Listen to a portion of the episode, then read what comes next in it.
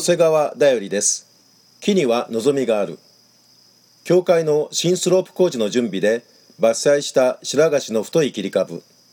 新しく芽を出し4ヶ月後に完成したスロープの白い手すりの横で60本ほどの芽が2 3 0センチに成長しました。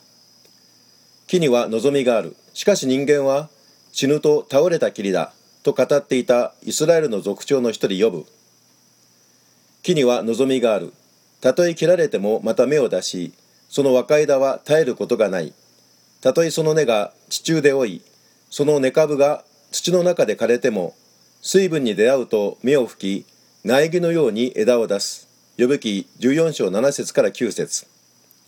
神は予部の全身の種物と痛みと苦難を通して神を信頼する者はこの木のような望みがあることを教えたのです。